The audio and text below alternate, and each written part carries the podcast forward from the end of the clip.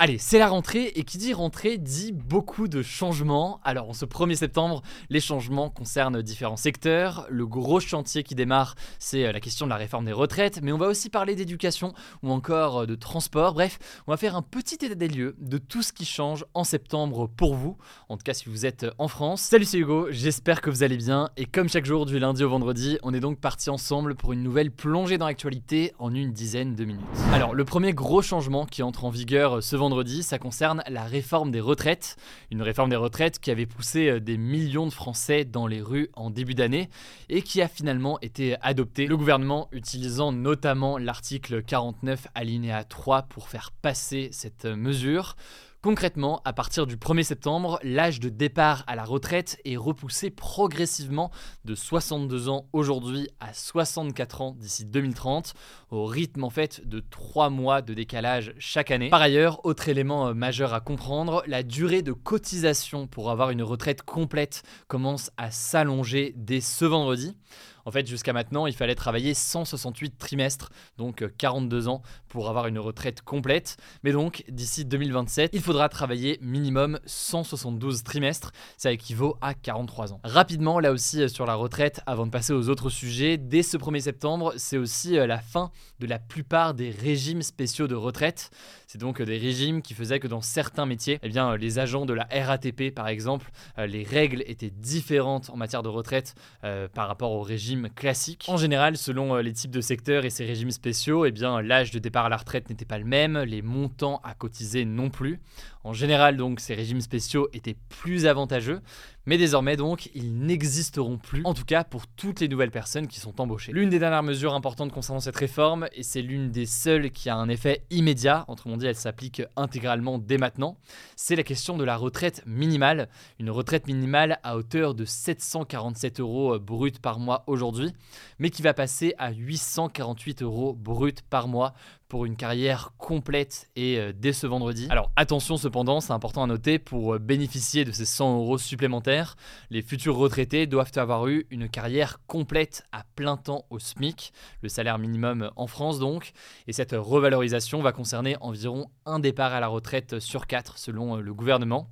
Par ailleurs, autre chose qu'on peut noter, le gouvernement, lors du débat sur la réforme des retraites, avait initialement laissé penser qu'aucune pension ne serait inférieure à 1200 euros net par mois.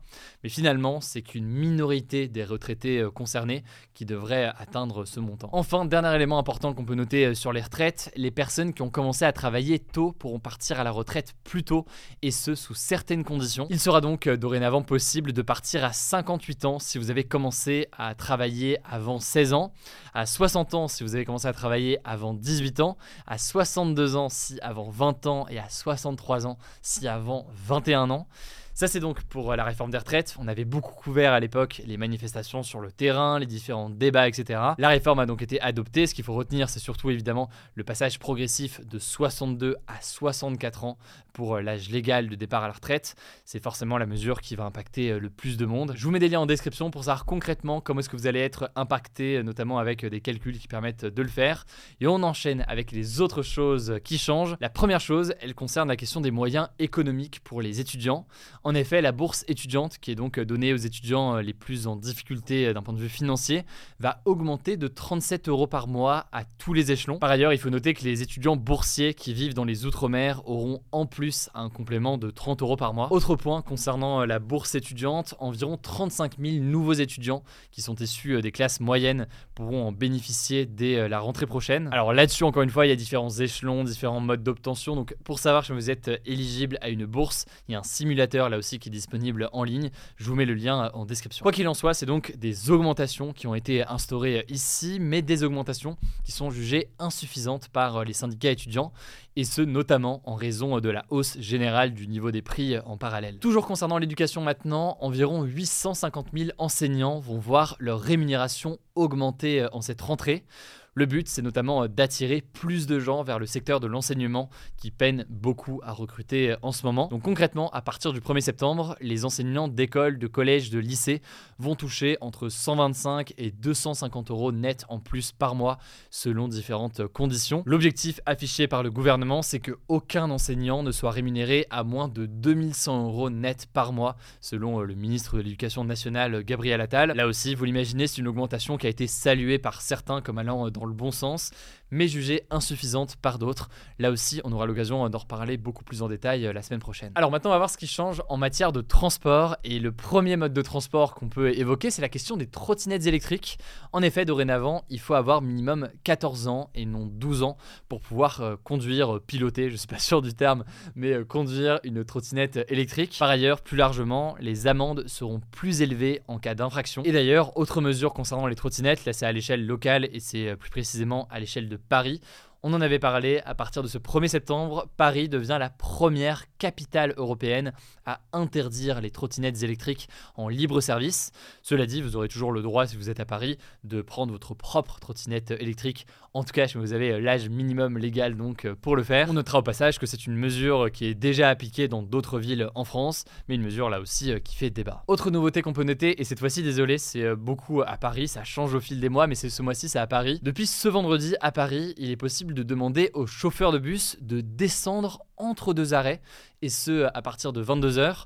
Le but de cette mesure, en fait, c'est de rassurer les usagers et de permettre donc à des personnes qui auraient peur à des heures tardives eh bien, de devoir marcher entre chez eux et l'arrêt de bus de pouvoir tout simplement donc s'arrêter entre deux arrêts. Évidemment, c'est sur le trajet qui est prévu par euh, le bus. Alors évidemment, j'ai pas pu évoquer tout ce qui change à partir du 1er septembre. On a fait un TikTok et une, une, vidéo sur Instagram si vous voulez euh, plus de mesures. Je vous mets des liens en description pour en savoir plus. C'est pas les sujets, on a le moyen de rentrer plus en profondeur comme on a pu le faire euh, cette semaine sur le sujet du Gabon, sur des sujets de société ou autres, mais c'est bien de faire au moins une fois par mois un petit récap comme ça rapide. Je laisse la parole à Léa aujourd'hui pour les actualités en bref et je reviens juste après. Merci Hugo et bon bonjour à tous. On commence avec cette actu. Le gouvernement a fait deux annonces concernant le domaine de la santé en France. Déjà, les salaires des soignants à l'hôpital, notamment ceux qui travaillent de nuit et le dimanche, seront revalorisés. La première ministre Elisabeth Borne a annoncé ce jeudi qu'1,1 milliard d'euros seront consacrés à cet effet. Dès janvier, la rémunération pour les aides-soignants et les infirmiers sera majorée de 25%.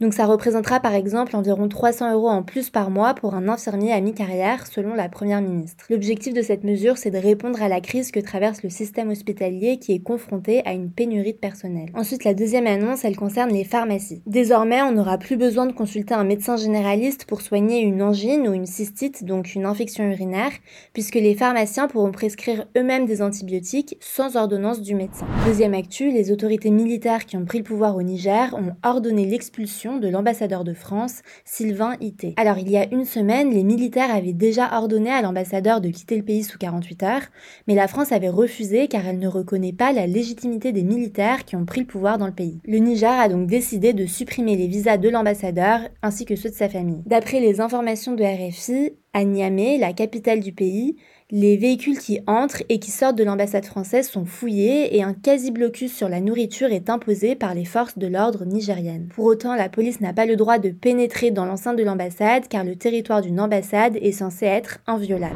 Troisième info, en mai dernier, on vous avait annoncé que près de 3000 logements étudiants en Ile-de-France allaient être réquisitionnés l'été prochain pour accueillir du personnel pendant les JO de Paris 2024, ce qui avait déclenché la colère des syndicats étudiants. Eh bien, il y a du nouveau, la justice a décidé de suspendre cette décision du Crous. Concrètement, les juges considèrent que demander aux étudiants de quitter leur logement au 30 juin 2024 revient à privilégier les intérêts des participants au JO par rapport à la situation des étudiants. La réquisition est donc annulée pour le moment, on vous tiendra au courant. Quatrième actu, l'Islande vient de réautoriser la chasse à la baleine après l'avoir suspendue pendant plus de deux mois. En fait, fin juin, le pays avait suspendu la pratique à la suite d'un rapport qui avait conclu que la chasse à la baleine n'était pas conforme à la loi islandaise sur le bien-être animal car leur mise à mort prenait trop de temps. Au final, cette pratique est de nouveau réautorisée sur le territoire depuis ce 1er septembre, mais les pêcheurs devront respecter des conditions plus strictes en termes d'équipement et de méthode de chasse. L'organisation Human Society International, qui défend la protection des animaux dans l'Union européenne,